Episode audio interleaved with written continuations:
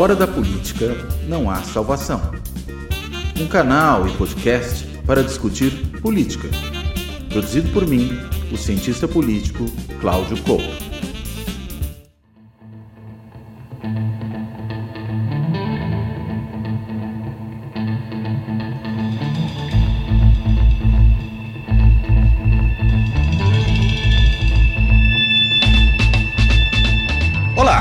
Este Fora da Política Não Há Salvação vai tratar do Ministério Público.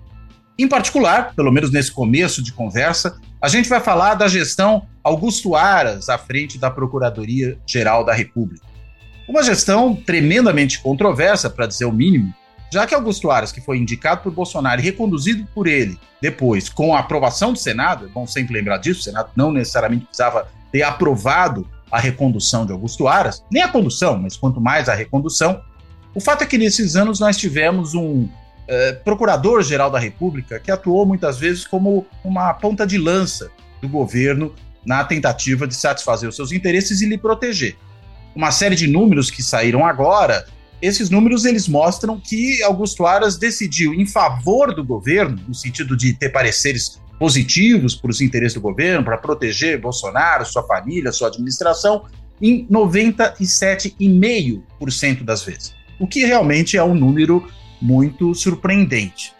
E claro que isso gera uma série de críticas, muitas delas apontando para o fato de que, ao não cumprir os seus deveres, Augusto Aras acabou deixando nas mãos do Supremo Tribunal Federal tomar iniciativas que, a rigor, deveriam ser do Procurador-Geral da República levando o STF, inclusive, a contrariar uh, posições, pareceres, uh, posicionamentos da Procuradoria-Geral da República, por exemplo, pedidos de arquivamento diversas vezes. Ou seja, não acatando aquilo que seria, em princípio, a posição normal. Né? O Procurador-Geral da República, o Ministério Público indica para onde ele acha que deve ir um processo e o STF acata, porque afinal de contas ele é o titular da ação. Agora, nessa situação do Augusto Aras, foi preciso ocupar esse vácuo. E foi isso que o STF fez. Nada disso, entretanto, impediu que na despedida de Augusto Aras, nesta semana em que nós gravamos aqui esse episódio, nós estamos gravando hoje no dia 27 de setembro, uma quarta-feira, eh, nada impediu que o ministro do STF, Dias Toffoli, fizesse uma larga homenagem a Augusto Aras, dizendo, inclusive, dentre outras coisas divertidas, que o seu silêncio salvou a democracia no Brasil. É, talvez o silêncio tivesse sido recomendável também a Dias Toffoli, mas afinal de contas ele estava ali sendo homenageado por Aras e precisava falar alguma coisa. Daí resolveu tecer loas a um PGR que obrigou o tribunal do qual ele próprio veio a tomar iniciativas, insisto, que Aras não tomou. Mas é, de que maneira entender essa trajetória de Aras nos ajuda a entender de forma um pouco mais ampla o próprio Ministério Público Federal e, por extensão, o Ministério Público de uma maneira geral?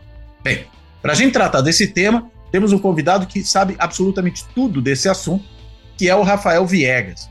O Rafael Viegas, ele recentemente, inclusive, publicou um livro que tem sido aí um sucesso de crítica e de público, um livro que saiu pela editora Amanuense, que é uma editora especializada em obras de direito, embora não seja uma obra de direito, mas uma obra de ciência política, que lida com o Ministério Público.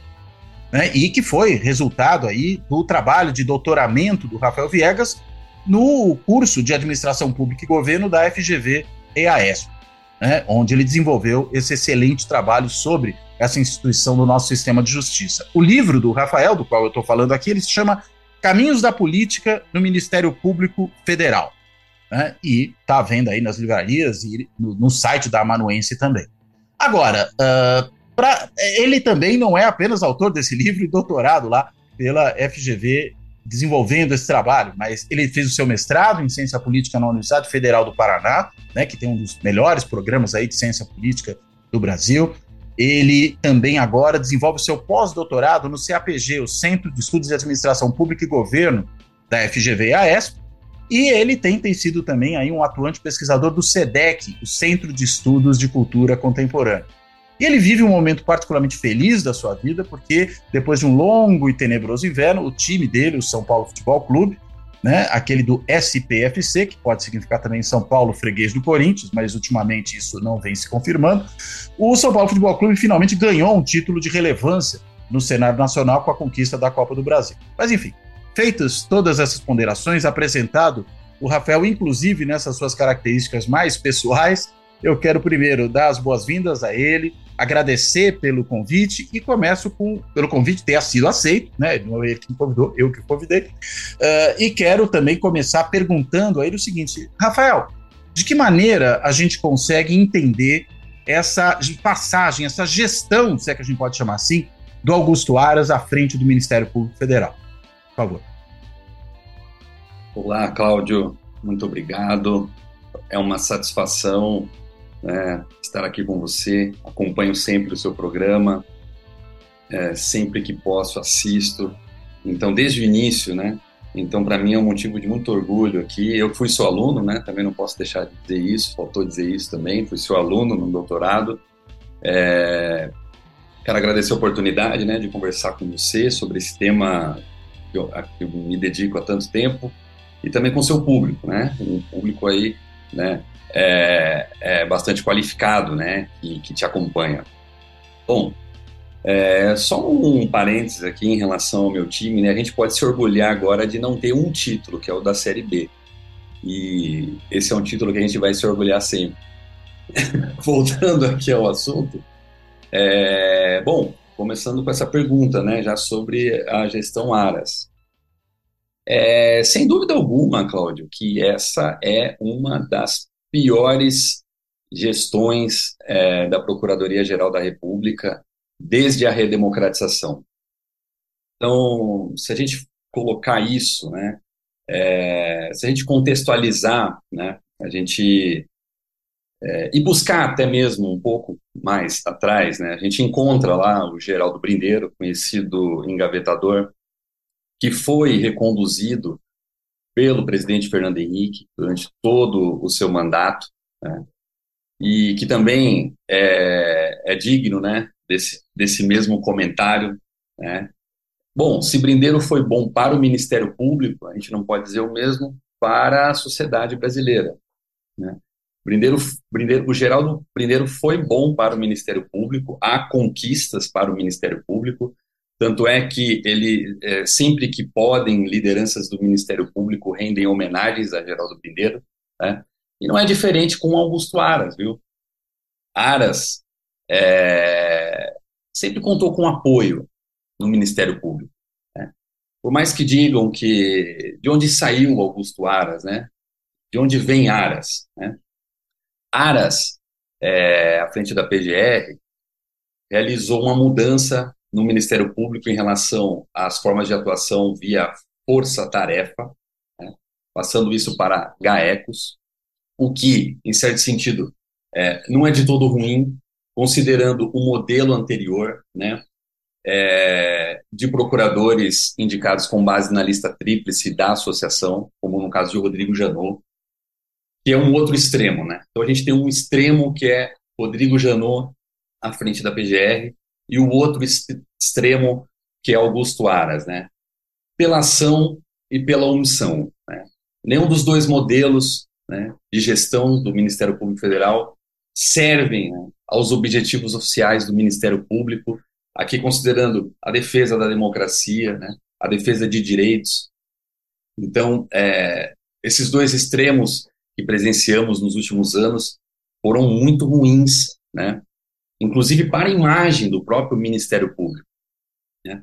Mas eu quero ressaltar aqui que Aras ele sempre contou com apoio do Ministério Público. Né? Tanto é que quando recebeu o relatório da CPI da pandemia, lembrando, né, com indícios de crimes contra a humanidade, Aras recebeu apoio no CNMP, moção de apoio com a presença das associa associações de classe do Ministério Público, CONAMP, a própria ANPR, Associação Nacional dos Procuradores da República. Então, Aras nunca esteve sozinho. Né? Aqui eu estou ressaltando sempre a dimensão corporativa no Ministério Público e que é muito forte. Né? A gente está falando aqui de um corporativismo predatório, né? que não aceita retrocessos no orçamento do Ministério Público, né? que não aceita retrocessos nas vantagens, nos penduricalhos, né? Em todas essas questões que são criticáveis, né? mas que lidou com áreas dessa forma, né? áreas que, quando o Brasil né, quando o país mais precisou da ação do Procurador-Geral da República, nos, em uns momentos mais difíceis né, da nossa história, como na pandemia, e agora recentemente, no final do governo Bolsonaro, com um uso escandaloso da máquina pública para fins eleitorais, né? E depois, né, no 8 de janeiro, né? Então, o 8 de janeiro é um evento que, né, é, é, que veio se desenhando, né, no governo Bolsonaro, né, que sinalizava, né, é, para toda forma de não aceitar a derrota, né. Então, aquilo que é, se conclui em 8 de janeiro, a gente também pode né, colocar nessa conta de uma gestão muito ruim na PGR e de uma atuação fraca do Procurador-Geral da República. Né? Então, é que eu quero destacar esse, esse aspecto de que não se deve olhar para Aras, como o Toffoli ressaltou né, na despedida do Procurador-Geral, de que Aras colocou as coisas no lugar. Não, ele não colocou as coisas no lugar. Né? Se ele estancou né, o jacobinismo no Ministério Público Federal, que assistimos né, durante a Lava Jato, não fez por onde para punir os abusos e desvios de procuradores. Né? Isso não foi, não foi visto. Né? Então, é, o que assistimos nesses anos todos é esse discurso de que não se renderia ao corporativismo, né, considerando a lista tríplice da NPR, a força da associação, mas rendeu diversos retornos para a corporação. Né? Eu não vou nem aqui mencionar compra de aviões, enfim, de automóveis, né, de penduricalhos que aprovou no CNMP como, como acúmulo de acervo. Então, assim... É... Aviões, você está falando pro, pro, pro, ah, que é o Aeroaras, alguma coisa assim? Aero, é, a Força Aérea do Ministério Público Federal. né? Então, assim, a gente entende que o Ministério Público Federal atua em toda a federação, que há regiões difíceis, né, de acesso, né, e principalmente no norte do país, nordeste. Hum. Mas a compra, como é feita, né, de alguns aviões, né, isso precisa passar pelo debate público. Né? O Ministério Público é importante a sociedade entender como o Ministério Público exerce a sua autonomia administrativa e financeira há um espaço grande aqui de pesquisa para entender como o Ministério Público realiza a sua autonomia financeira. Então, eu considero a gestão Aras, sem dúvida alguma, uma das piores desde a, desde a redemocratização e ressalto que ela tem e, e continua tendo né, esse tipo de apoio né, de lideranças do Ministério Público. Então, chama muita atenção isso, porque as pessoas miram, enxergam muito o Procurador-Geral da República, né? Mas é, não entende exatamente a governabilidade né, do Ministério Público Federal, como se dá a alocação de procuradores para posições específicas, né, a composição de interesses dentro do Ministério Público Federal, essa questão do orçamento do Ministério Público, né, como que ela é aprovada, né, como, como o Ministério Público consegue aprovar o seu orçamento, independentemente das crises, né? Toda a questão do duodécimo, mas o Ministério Público passa incólume, né? O duodécimo, para quem não está familiarizado com esse termo, é aquele é o orçamento ao longo do ano, mas como é que isso funciona exatamente? Então, o duodécimo é, um, é, um, é, é uma parte do orçamento que necessariamente precisa ser destinada ao Ministério Público. Hum. A questão é, a gente observa que um incremento desse orçamento, o Ministério Público Federal, por exemplo, ele tinha uma trajetória no seu orçamento durante o governo Fernando Henrique que era muito parecida à do, à do TCU, por exemplo. Com o governo Lula, então a partir de 2004, 2005, o orçamento do Ministério Público ele se descola então dessa trajetória em relação, comparando aqui, por exemplo, com o TCU, um outro órgão de controle, e tem um, uma, um acréscimo considerável, né, como nunca antes visto.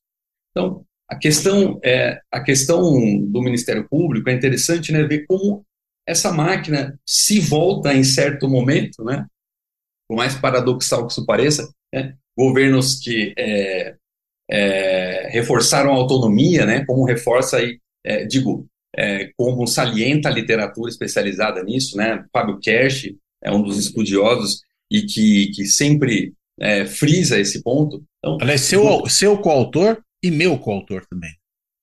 É, o Fábio, Fábio, coautor seu em um artigo importante na revista de administração pública sobre o controle, né, é, sobre CNJ e CNMP.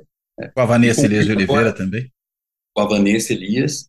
E, e também agora eu finaliz, eu final, é, é, a gente finalizou agora recentemente um artigo sobre a mudança institucional no Ministério Público Federal é, de defensor de direitos a combatente da corrupção. Né? Então, é, o Fábio já tem um trabalho conhecido sobre a análise da Constituinte, né?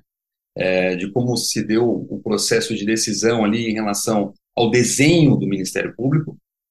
Então, nós aproveitamos toda essa análise que ele já tinha, todo esse material, e trabalhamos é, recentemente, considerando também as mudanças incrementais na legislação, né, e também essa questão do orçamento e as formas de atuação do Ministério Público, como mudaram, né, para tratar desse, dessa guinada né, que o Ministério Público deu, né, é, elencando prioridades que não estão previstas na Constituição. Ou seja, o Ministério Público tem importantes atribuições, mas algumas delas recebem prioridades de suas lideranças. Né? Na agenda do Ministério Público, essas prioridades entram. Né? Por exemplo, a gente pode olhar a agenda anticorrupção. Né? Não está na Constituição que o Ministério Público deva priorizar uma área de atuação, como o combate à corrupção, em detrimento de saúde, meio ambiente, educação. Né? Então, a gente discute esse tipo de coisa, é, tratando especialmente aqui é, como, ao longo de tantos anos, né, não mudou muito a visão dentro do Ministério Público né, de priorizar certas áreas. É interessante aqui, Cláudio, e a gente coloca isso nesse artigo que vai sair na revista GV Direito, já tem aceite, é, como um, um survey né, de 96 e um outro de 2016, olha o tempo, né? E a, e a, a gente observa a prioridade nesses dois momentos, né, com um intervalo de 20 anos, é, a prioridade é o combate à corrupção, em detrimento de uma outra atribuição, por exemplo, muito relevante, que é o controle externo da atividade policial pelo Ministério Público, hum. que no Brasil é uma ficção, uma ficção jurídica, né? É, tanto para pensar a questão da letalidade policial, né, o desempenho das polícias, da letalidade das próprias forças policiais, né, que também é, sofrem há, há inúmeros casos de suicídio na, na, nas forças policiais, né? Como isso não entra na agenda do Ministério Público. Bom, já estou aqui me alongando muito, né, para ter falado do Aras, mas já Mas você aqui... falou do Aras, se quiser falar mais um pouco, pode falar também, não tem problema. você acha que ele salvou a democracia brasileira? Como top? Então, né... Ou a gente se salvou do Aras apesar disso? Então, acho que a democracia brasileira é, se salvou apesar de Augusto Aras. Né? Então, é, não me surpreende, viu, Cláudio, esse tipo de homenagem. Né? Não me surpreende é, um livro homenagem a Augusto Aras, né, como ele recebeu, né, com juristas e tudo mais. Né? Essas coisas não me surpreendem. No, no mundo jurídico, isso não é incomum. Também quero destacar uma outra coisa. A forma de Augusto Aras lidar na Procuradoria-Geral da República, por exemplo, instaurando notícias de fato, que são procedimentos preliminares a investigações, é, ao invés de instaurar um inquérito civil, a Aras instaurava notícias de fato. Né?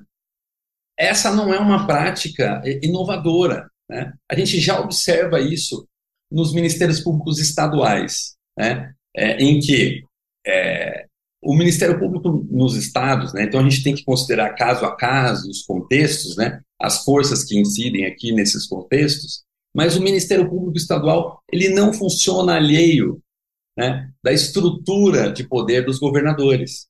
Então, é, o que eu quero dizer com isso? Aras não inovou nesse aspecto, tá? Ele passou a reproduzir na Procuradoria-Geral da República uma prática que é comum nas Procuradorias Gerais de Justiça nos estados né? em que não há um confronto direto com o chefe do executivo, né?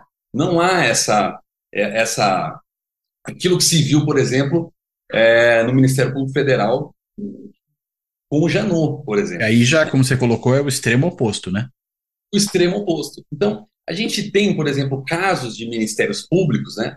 Como a gente pode chamar a atenção no caso de São Paulo, um ministério público muito próximo do executivo ao longo de décadas, né? Então, é, não só por ter passado, né, por ter tido um mesmo partido é, no poder por muito tempo, mas ali é procuradores que saem da carreira do Ministério Público e assumem cadeiras no governo. Né? Então essa relação é muito próxima é, nos estados, então e isso se reproduziu né, no âmbito federal. Então, não me surpreende Aras receber apoio, por exemplo, do Conselho Nacional dos Procuradores Gerais de Justiça, né, dos, dos Procuradores Gerais, né, o CNPG, uma associação privada, né, é, constituída pelos chefes dos ministérios públicos, é, que apoia Augusto Aras. É, a, a, que, o que as pessoas ficam, é, eu imagino assim, né, é, a, a Associação Nacional dos Procuradores da República, ela constrange o governo com a lista tríplice, uma lista que não está prevista na Constituição. E por onde eu passo, eu falo, faz todo sentido que a lista não esteja prevista para o caso da escolha do Procurador-Geral da República. O Procurador-Geral da República ele é chefe do Ministério Público da União. É? Os Procuradores Gerais da República eles atuam em toda a cadeia alimentar de poder na Federação? Municípios, estados e, e, na União. Então é, é muito poder. E como o Ministério Público atua praticamente em todas as esferas da vida, né? saúde, meio ambiente, habitação, urbanismo, né? É, enfim, uma série de temas relevantes, infância e juventude, consumidor. Praticamente não há uma esfera da vida em que não possa atuar. É muito poder, né? capaz de afetar a governabilidade não em um Estado, mas no âmbito da União. Então, é importante esse ponto. Tá? É, eu, eu, particularmente, sou a favor de que o presidente da República tenha a liberdade para indicar né, o Ministério Público, Cláudio, ele não é só Augusto Aras ou Deltan Dallagnol. Né? Há vários grupos, né? o Ministério Público ele não é um bloco homogêneo. Né? Então, há perfis lá progressistas, né? comprometidos né? com os objetivos oficiais do Ministério Público, ou seja, não com uma atuação especificamente em uma área, o combate à corrupção, mas com os objetivos em relação à defesa de direitos humanos, né, meio ambiente e áreas tão relevantes quanto o combate à corrupção. Então, é, eu penso que é possível, né, o presidente da República, né, é, ouvindo, né, é, ministro da Justiça e uma série de outros, né, é, é, agentes que integram o governo, enfim, conhecer a trajetória dos procuradores e não ficar restrito a uma lista elaborada por uma corporação que negocia todo tipo de privilégio. Né? A lista tríplice, Cláudio, ela afasta nomes. Ela, é, com a lista, a corporação restringe a três nomes, né? O presidente fica, é, é, e no caso dos governadores, onde a lista tríplice ela é obrigatória, né? É, por mandamento constitucional, então, o chefe do executivo ele fica limitado a três nomes que a corporação elenca. Veja só. É, e é uma os... parte da corporação, né, também. Porque ele, ele, ele lidera todo o Ministério Público da União. Mas o, o, esse colégio eleitoral, entre aspas, né? É um colégio eleitoral, enfim, mas uma coisa informal. Dessa lista tríplice não se compõe do conjunto do Ministério Público da União. Esse é um, esse é um outro ponto muito importante. O Ministério Público da União ele é integrado pelo Ministério Público do Trabalho, o Ministério Público Militar, o Federal, conhecido MPF, e o do Distrito Federal e Territórios. Então, veja, é, e a Procuradoria-Geral da República funciona dentro da sede do MPF, né, do Ministério Público Federal. Né? Então, é, é, é, aqui uma. É difícil explicar isso fora do Brasil. A Procuradoria-Geral da República é a chefia do Ministério Público Federal, mas também do Ministério Público da União. Cada um desses ramos tem um chefe. O MPF tem um chefe que é o chefe de todos. Né? Então, assim, é, esse é um ponto que precisa, sim, ser algo de discussão, de debate, para pensar no aprimoramento né, desse ramo do Ministério Público, da União. Particularmente, eu penso que não faz sentido o Ministério Público do Distrito Federal integrar o Ministério Público da União, por exemplo. Ele poderia ter um chefe, como tem, mas estar autônomo em relação ao Ministério Público da União. Como um estadual, por exemplo. Isso. E o, os outros três ramos, né? É, considerando aqui a permanência do Ministério Público Militar, né? Se é que faz sim, sentido, né? Que ele continue existindo, assim como uma justiça militar. E aqui eu vou falar uma outra coisa, Cláudio.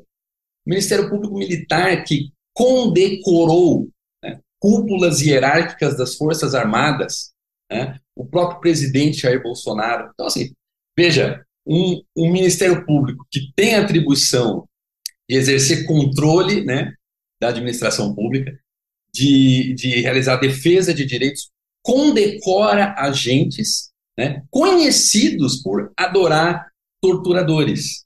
Então, veja que a, a mudança, ela, ela, a mudança que precisa ser feita do ponto de vista é, é, da adequação do Ministério Público aos objetivos oficiais da própria Constituição passa por toda uma cultura organizacional, né? É, passa por uma visão de mundo, por visões de mundo. Né? O autoritarismo, Cláudio, ele atravessa as mudanças institucionais, né? a Constituição de 88, né? importantes mudanças na legislação, mudanças incrementais que vão conferindo ao Ministério Público relevantes atribuições, mas a gente observa nas pesquisas, nos trabalhos que a gente realiza, que é, é, os traços do autoritarismo, eles atravessam essas mudanças, né? A lista tríplice da NPR, ela não afasta esse tipo de coisa. Pelo contrário, quando a gente olha o perfil dos procuradores é, que encabeçam essa, essas listas, né, enquanto que procuradores progressistas não ocupam a posição de mais votado da lista, até entram na lista, mas ficam de fora. É, é então, assim, essa, a lista. de fora, você quer dizer porque não são um dos três ou porque sempre nunca são o primeiro, só para entender o que você tá nunca, nunca ficaram em primeiro. Uhum. Né? A gente não tem, é, a gente não, não observou nesse tempo todo da lista um perfil é, com uma trajetória marcada e conhecida na defesa de direitos humanos e da democracia que tenha encabeçado essa lista. Né? Então, é, é aquilo que eu dizia agora há pouco. O Ministério Público Federal ele não é Deltan Dallagnol, mas são muitos Deltans no Ministério Público Federal. Então, é, voltando àquela questão dos ramos, não faz sentido o Ministério Público do Distrito Federal integrar o Ministério Público da União, não faz sentido que o chefe do Ministério Público da União saia apenas de uma carreira. Eu, particularmente, penso que o chefe do Ministério Público da União poderia ser um membro de qualquer Ministério Público inclusive estadual. É, penso assim, né? não ficar limitado a um segmento, a uma carreira conhecida né, pelo corporativismo predatório. Eu falo isso considerando dezenas de documentos que analisei, décadas de documentos da Associação Nacional dos Procuradores da República, que, repito, não é um bloco homogêneo. Né? A gente observou na, na, na NPR, por exemplo, no período em que teve na sua presidência a única mulher nesse período todo, ela Vieco, né, uma mudança de, de, de, comportamento, mas né, ela Vieco sozinha não faz não faz um verão, né? Não não vai conseguir mudanças, né? Então, é, significativas, né, que precisam ser pensadas para o Ministério Público do ponto de vista de um perfil que ingressa essa, nessa carreira, né, um perfil elitizado, né, é, branco e elitizado, né, mesmo com cotas, a gente ainda enxerga com muita dificuldade o ingresso de pessoas pretas na carreira. Mulheres têm ingressado mais, mas internamente mulheres ainda não ocupam posições politicamente relevantes no Ministério Público. Né? Como no Judiciário, né? Tanto que a gente tem essa decisão recente aí do Conselho Nacional de Justiça que visa criar um mínimo de mulheres nas instâncias superiores. Imagino que o mesmo tipo de problema se repita no Ministério Público. Exatamente. E no Ministério Público, eu diria que é um pouco até mais acentuado, e falo isso com base em evidências. Então, no seu é, livro? Não só em relação ao livro, em que considerei a composição dos órgãos da administração superior do MPF, Conselho Superior, Câmaras de Coordenação e Revisão e Corregedoria, mas já falo inclusive em relação ao próprio Conselho Nacional, a atual composição do Conselho Nacional do Ministério Público não tem uma mulher. Né? E, e, e, desde a criação dos dois pela emenda constitucional 45, é, a, o Conselho Nacional do Ministério Público teve menos mulheres do que o CNJ. Essa é uma outra pesquisa nossa, e que é um artigo que está em avaliação, que trabalha esses dados, mas o perfil do, do membro do Ministério Público que atua no CNMP, ele reflete muito do Ministério Público.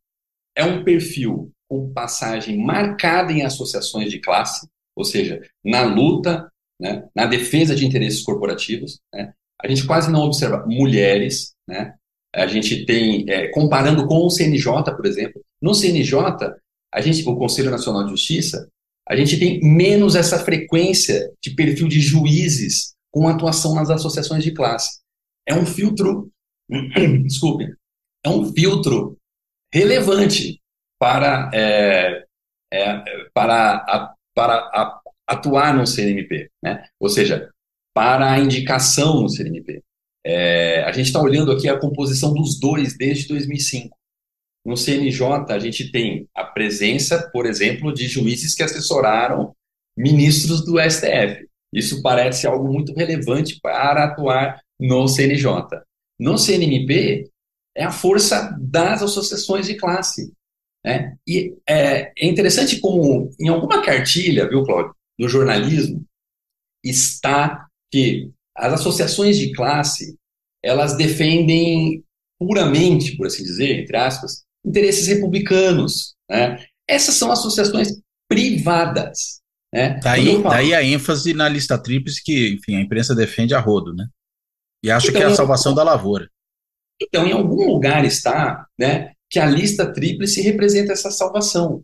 Né? Mas é, não se considera aqui o que eu estou falando, né? É, desse perfil né, de membro do Ministério Público. Isso é apartidário. A questão é, é esse perfil né, que tem uma trajetória no Ministério Público, até fora dele, com carreiras anteriores ao Ministério Público, né, mas que ingressa no Ministério Público, né, a gente observa é, na lista tríplice uma fila, uma fila de lideranças que vão se revezando, né? E aqui, é, eu até mencionei um artigo seu na, na, na, tese, né, um artigo seu que saiu na revista de Sociologia e Política, sobre o processo de oligarquização, né, sobre como tratar a relevante obra né, do Michels. Então, a gente observa dentro do Ministério Público é, um processo de oligarquização, de revezamento nessas posições superiores, de procuradores que têm passagem relevante em posições políticas que só são acessadas né, por designação, ou seja, né, pelas lideranças que lotam essas posições. É, e há aqui, Cláudio, uma série de traços, nada republicanos, nada democráticos. Estou chamando atenção para relações pessoais, de lealdade, é, que em algum lugar não está, na verdade, ou em algum lugar não, que não entra nessa cartilha do, do jornalismo, né, que acompanha o sistema de justiça brasileiro. Então, é, o que a gente observa, é, e a gente observou na cobertura, por exemplo, da Lava Jato, né, é, que também é um fenômeno midiático, é esse jornalismo declaratório, né, que preserva as fontes, cheio de offs, né, então o tempo todo. E lembra, na Lava Jato, era o tempo todo a associação de classe na TV por assinatura, né, defendendo as posições, inclusive expedindo nota chamando o então juiz, né, e depois ministro da Justiça, de uma pessoa profissional e técnica, né? E hoje a gente vê, né, Sérgio Moro na planície, né, da política, política da, da política partidária, né? Ele exposto como dificuldade de fechar raciocínio simples, dificuldade de falar em público. Então, esse era o juiz que condenar, melhor, né? Que investigava, condenava pessoas à prisão, né? E recebia apoio da associação de classe, ou seja, é, do Ministério também, Público, não do Judiciário, ou das duas. Ministério Público, da Associação dos Procuradores. Então, é, então a gente observa aqui uma confusão, né? É, uma, uma espécie de simbiose, não só lá na 13ª vara, na troca de figurinhas entre juiz e procuradores, mas em um âmbito um pouco mais acima, aqui considerando a estrutura do sistema de justiça, né, a conformação de uma frente associativa, que tem até nome, a Frentas, Frente Associativa, Magistratura e Ministério Público. Né? Aquilo que a gente viu lá embaixo, espelhado no topo, né? ou melhor, de cima para baixo, né? muito da impunidade de procuradores que se excederam na Lava Jato né? e de magistrados se deve a essa dimensão corporativa que domina os conselhos. Vocês mostram naquele artigo, na revista de administração pública, né, é, a, o grau de, de impunidade né, que impera. Né? Então, assim, aquilo que foi projetado para realizar um controle externo de magistratura e Ministério Público, no seu desenho já tem uma maioria das próprias carreiras. No CNJ, magistrados, no CNMP, membros do Ministério Público, promotores e procuradores da República, promotores de justiça e procuradores. Então, isso já reforça a autonomia em detrimento do controle. Não bastasse, quando a gente olha o perfil no CNMP, um perfil com a trajetória marcada nas associações de classe. Então, é, o controle, né, né, que era esperado, não tem condições de se realizar, não, não vai se realizar. Né? Então, a gente observa recentemente, agora, já falando do, do que acontece no CNJ, com o, o, o corregedor é, Salomão, é, em relação ao TRF4, por exemplo, o CNJ não criou limites ao que se viu na Lava Jato. Né? É, vimos em diversos momentos, era possível observar os excessos. Né? E o CNJ não cria limites. No CNMP, igualmente, com um agravante. O CNMP, Cláudio, legislou, avançou sobre matéria de atribuição do Congresso Nacional. Por exemplo, Rodrigo Janot expede resoluções quando presidia né, o Conselho Nacional, e aqui é importante reforçar o poder de agenda do chefe do Ministério Público. Né? É, então, lembrando, o PGR ele é chefe do Ministério Público da União, do MPF e preside o Conselho Nacional do Ministério Público, que exerce controle sobre, ou deveria exercer, sobre todo o Ministério Público brasileiro. É muito poder. E Uma literatura... tríplice coroa, né? Exato. E a literatura que se dedica a esse tema, por exemplo, Frederico Almeida, né, na tese dele, né, que sempre ressalta a importância da tese do Frederico, a nobreza togada, acho que, né, penso aí que é um dos melhores trabalhos já realizados na ciência política brasileira sobre o sistema de justiça, ele destaca é, o poder de agenda do Procurador-Geral da República.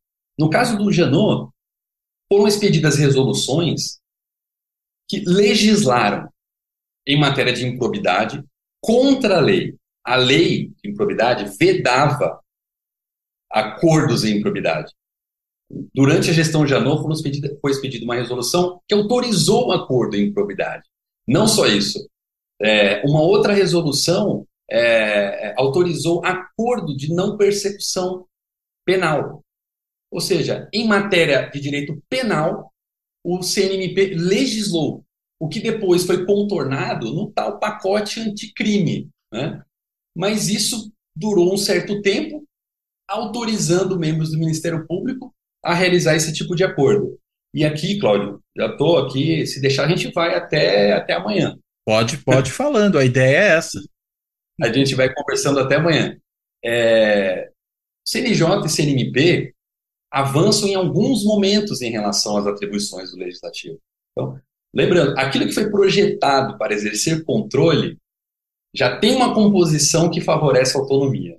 Não bastasse, quando a gente olha o perfil, observamos então um perfil, é, no caso do CNMP ainda mais marcado, é, chama mais atenção a atuação em, em, em, associações de classe. Na atuação, na, na atividade normativa dos dois, a expansão, né? A expansão é, a gente pode encarar isso como uma agenda de poder. No caso do CNMP, isso fica evidente. Né? O CNMP é instrumentalizado né, para legitimar ações né, de lideranças do Ministério Público. Né? No caso, não só, estou chamando aqui a atenção não só para, para resoluções específicas, a gente observa em um estudo que foi publicado na Revista Brasileira de Ciências Sociais, de nossa autoria, em coautoria com a Maria Rita Loureiro, Fernando Abrúcio, Marco Antônio, a gente, a gente, Marco Antônio não está nesse trabalho, é Maria Rita e o Abrúcio. é, na Revista Brasileira de Ciências Sociais, a gente analisou todas as resoluções expedidas por CNJ e CNMP até 2019. Chama muita atenção a defesa de interesses corporativos nessas resoluções. A deturpação da discussão que foi feita da própria criação dos dois conselhos. Resoluções, por exemplo, que tratam do ingresso nas carreiras, ou seja, do recrutamento para magistratura e Ministério Público, sofrendo constantes alterações e alterações que elitizaram os concursos. Por exemplo, autorizando cursinhos preparatórios é, para contagem de, de atividade jurídica. A emenda constitucional 45 previu três anos de atividade jurídica como um mínimo para ingressar na carreira da magistratura e Ministério Público. Esses três anos podem ser cumpridos com cursinhos preparatórios. Então deveria né? contar os anos de faculdade, né? Já que é assim. Então, e três anos de, de cursinhos preparatórios que custam. são caros, né? E elitizando ainda mais. Quer dizer, quem é... paga tem condições de comprar o seu tempo de experiência. No fundo é isso, né? Exatamente. Três anos se dedicando a cursinhos. Então, é, era possível sair da graduação e entrar nessa carreira. A crítica era razoável e era fazia todo sentido. Pessoas muito jovens, sem experiência nenhuma, né, assumindo, né, decidindo a vida das pessoas. Faz todo sentido, né? Esperar mais experiência de vida profissional, uma trajetória em outros setores, na advocacia. Mas não. Agora, com os três anos sendo, podendo ser cumpridos com cursinhos preparatórios, as pessoas fazem três cursinhos diferentes, caríssimos, né? E não atuam. Né? Então, assim, CNJ e CNMP. É, CNMP chama atenção, além da composição dessa atividade normativa, a presença muito forte, Cláudio, das associações de classe. Como se esse fosse um ambiente, é, como se isso fosse alguma coisa assim, entre aspas, normal, né, para o funcionamento do CNMP. Lembra, é, e eu destaco aqui, CNPG, Conselho Nacional dos Procuradores Gerais, né, a própria NPR, CONAMP. É impressionante como tomam lugar para tratar de questões que, que, se referem, no final das contas, ao controle da administração. É, não, não é o caso aqui, né, e eu em nenhum momento, em nenhum trabalho, seja na tese, nos artigos, na pesquisa que a gente realiza, é, de afastar do debate, da importância né, de uma associação participar do debate, de maneira alguma. A questão é, essas associações não são associações de professores. São associações de procuradores. Né? É, não, a gente não está falando, entre aspas, aqui, do mesmo poder. Né? São associações de membros do Ministério Público vitalícios é, que defendem interesses corporativos, mas não só isso. No caso da NPR, o que, que eu observei em quase 50 anos de funcionamento da associação. Em diversos momentos, a associação, buscando se legitimar, não apenas dentro do Ministério Público, mas fora do Ministério Público também, ela eventualmente representando interesses que vão muito além do Ministério Público, né? Se metendo no processo legislativo que vai muito além do funcionamento do Ministério Público. E aqui é um risco muito grande, a associação se colocar como fonte da imprensa. Né? Associação, repito, de membros do Ministério Público. E enquanto membros do Ministério Público, têm acesso a tipos de conhecimento, né? É, tomam, tomam conhecimento, né? Lembrando que eles atuam em toda a carreira, em, desculpe, em toda a, a, a, em toda a estrutura de poder na federação, em toda a cadeia alimentar de poder na federação, detêm certos conhecimentos e informações privilegiadas.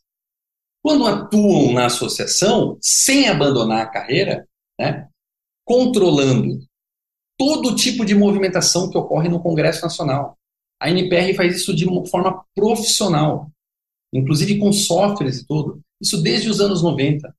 Né. Tem o setor de comunicação profissional, trata as redes sociais como critério de credibilidade.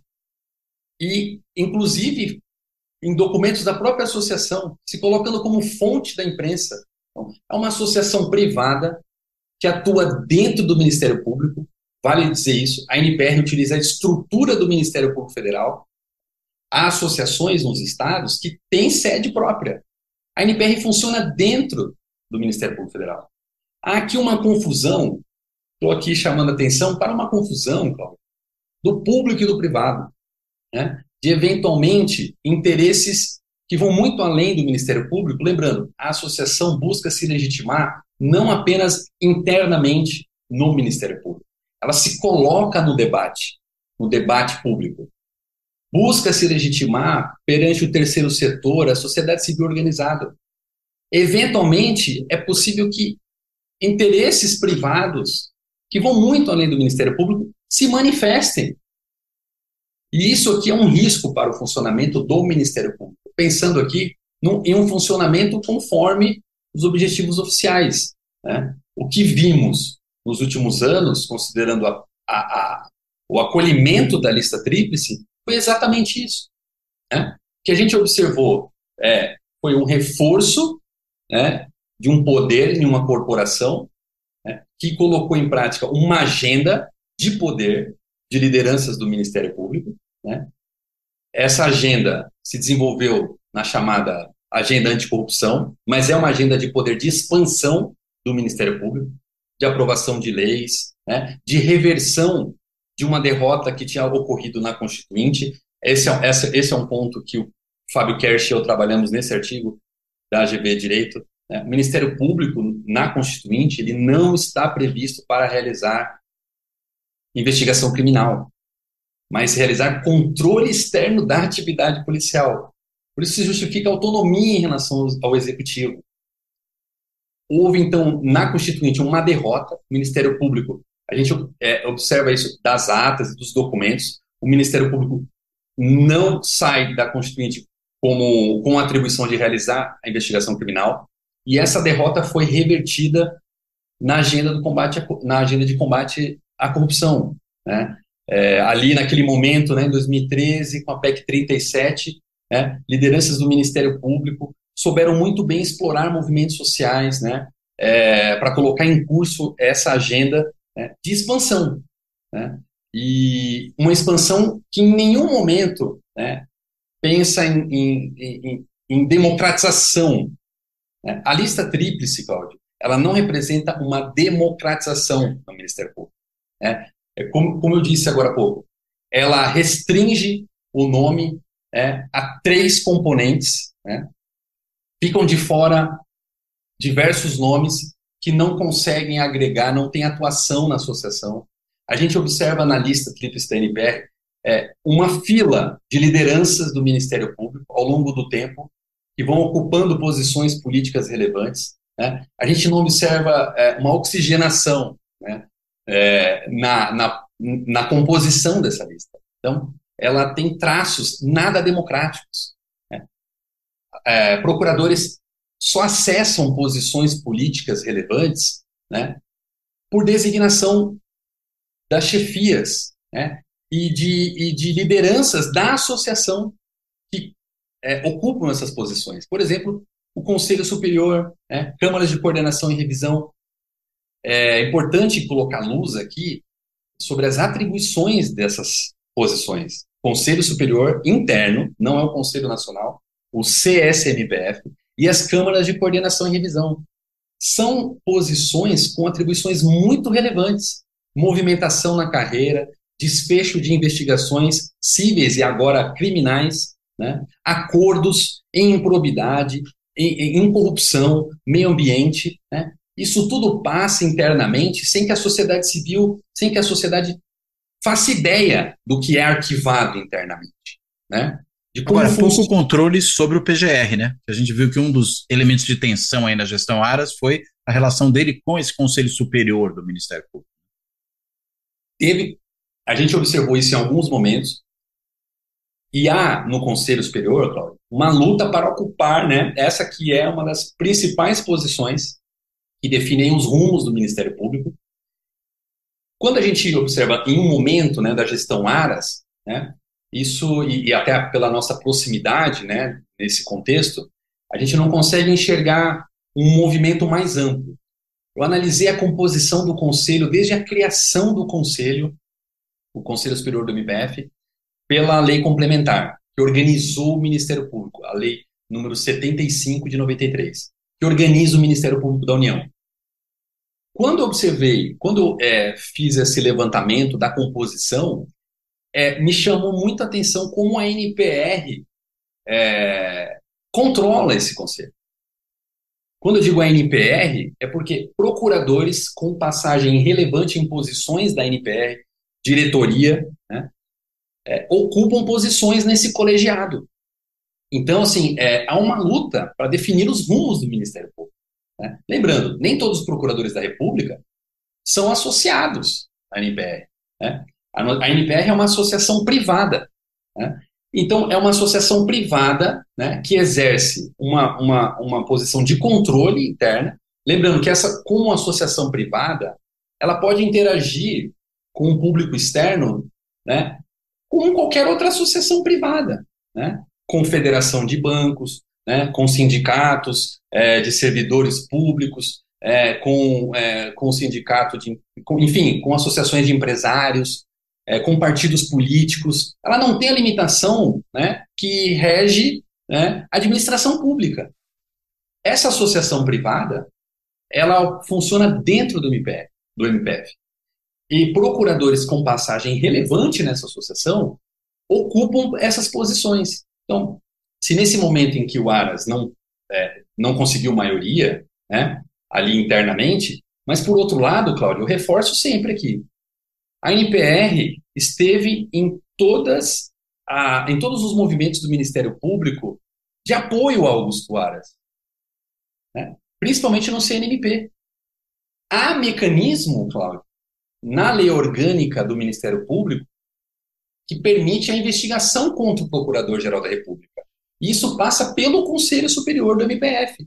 Esse mecanismo formal não foi acionado. Não foi acionado. Então, é importante. Poderia lembrar. ter sido, então, quer dizer, o, o, a falta de controle aí não é um problema de desenho institucional, é um problema de decisão. Exatamente. Então, o desenho institucional, o design do MPF, é, prevê essa, esse mecanismo. Né? Existe um mecanismo que um subprocurador-geral da República pode ser designado para investigar a conduta do procurador-geral. Isso não foi feito. Por que não foi feito? Né? Então, é, eu tô, estou tô demarcando aqui, porque muitas vezes aparece, eu vejo e observo isso até em analistas do Ministério Público, é, esse destaque para a figura do Aras. Sim, né? como eu disse, é, sem dúvida alguma, um dos piores, talvez o pior procurador-geral, né, ali rivalizando com o Rodrigo Janot, desde a redemocratização. Mas o que foi feito né, em torno do Aras, né, de apoio a Aras, é que muita gente não faz ideia.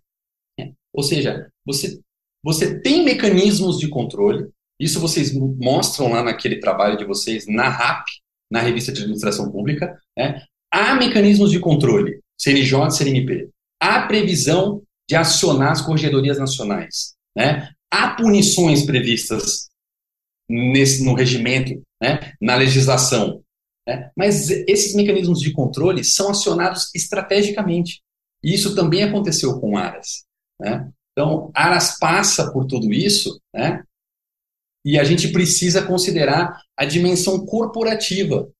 Eu chamo atenção para isso porque penso que a dimensão corporativa ajuda a gente a entender como esses mecanismos institucionais de controle que existem são acionados estrategicamente em certos contextos. Né? Então, Cláudio, procuradores da República, por exercer o direito à crítica à Lava Jato, foram perseguidos, foram punidos.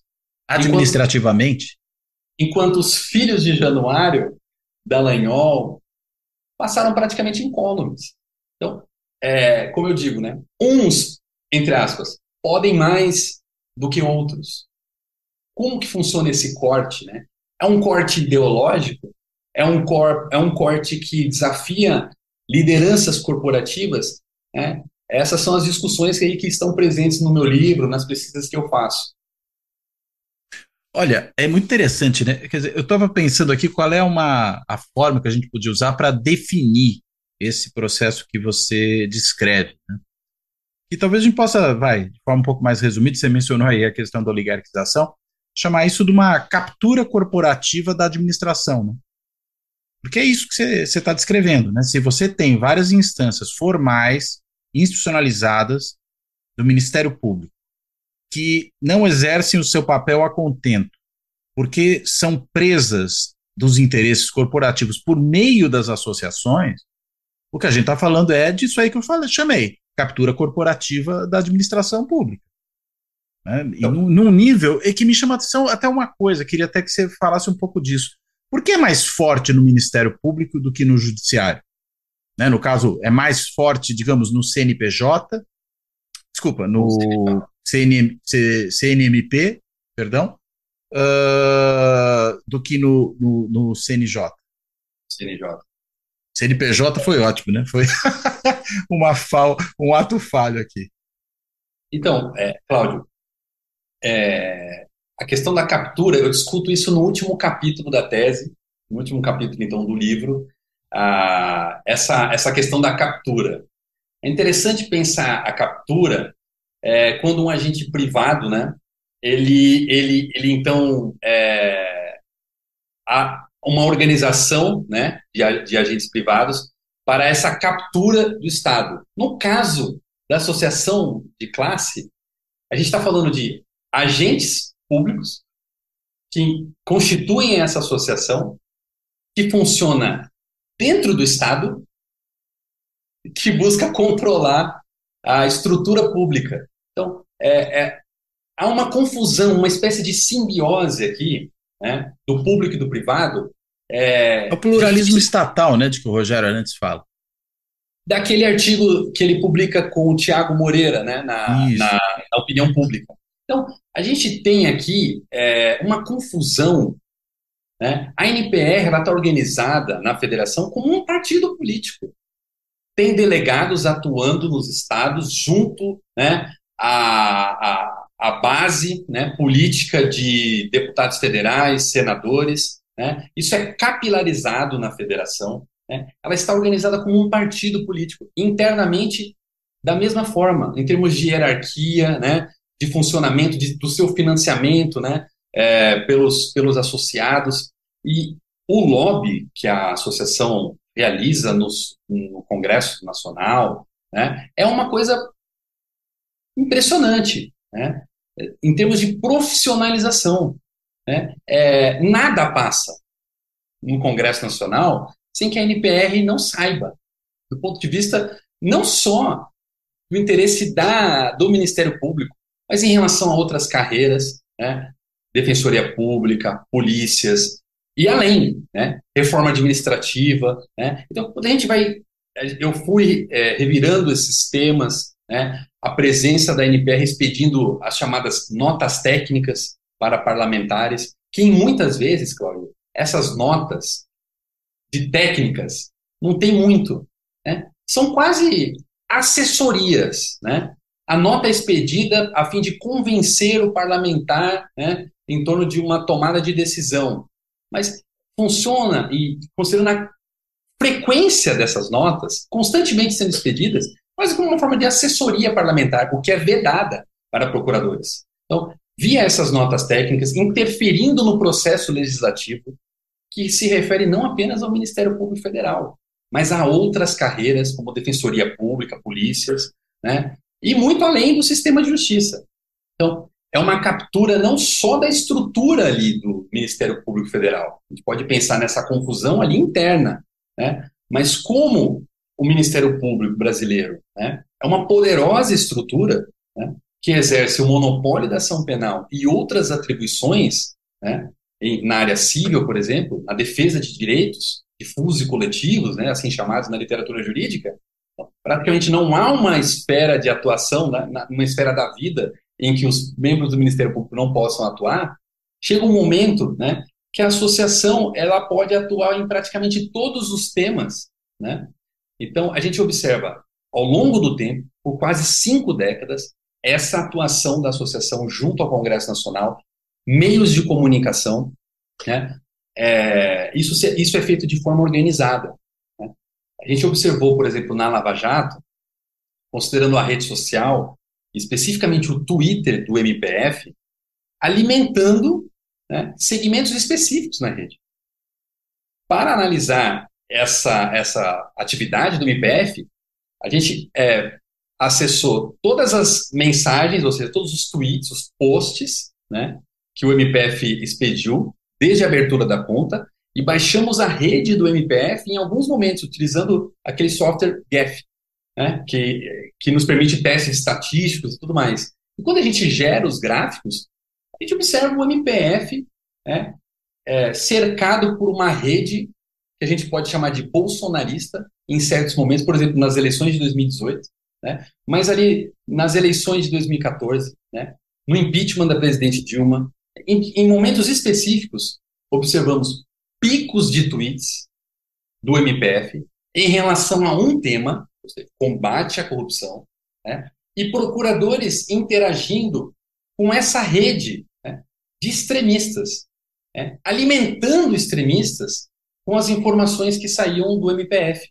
Né? Então ali a gente observa Alexandre Garcia, Alan dos Santos, todas essas figuras próximas né, de procuradores da República, isso no gráfico. Né? Não é o Rafael aqui que está falando isso. Né? Isso foi verificado é pela, própria, pela própria varredura dos dados. Né?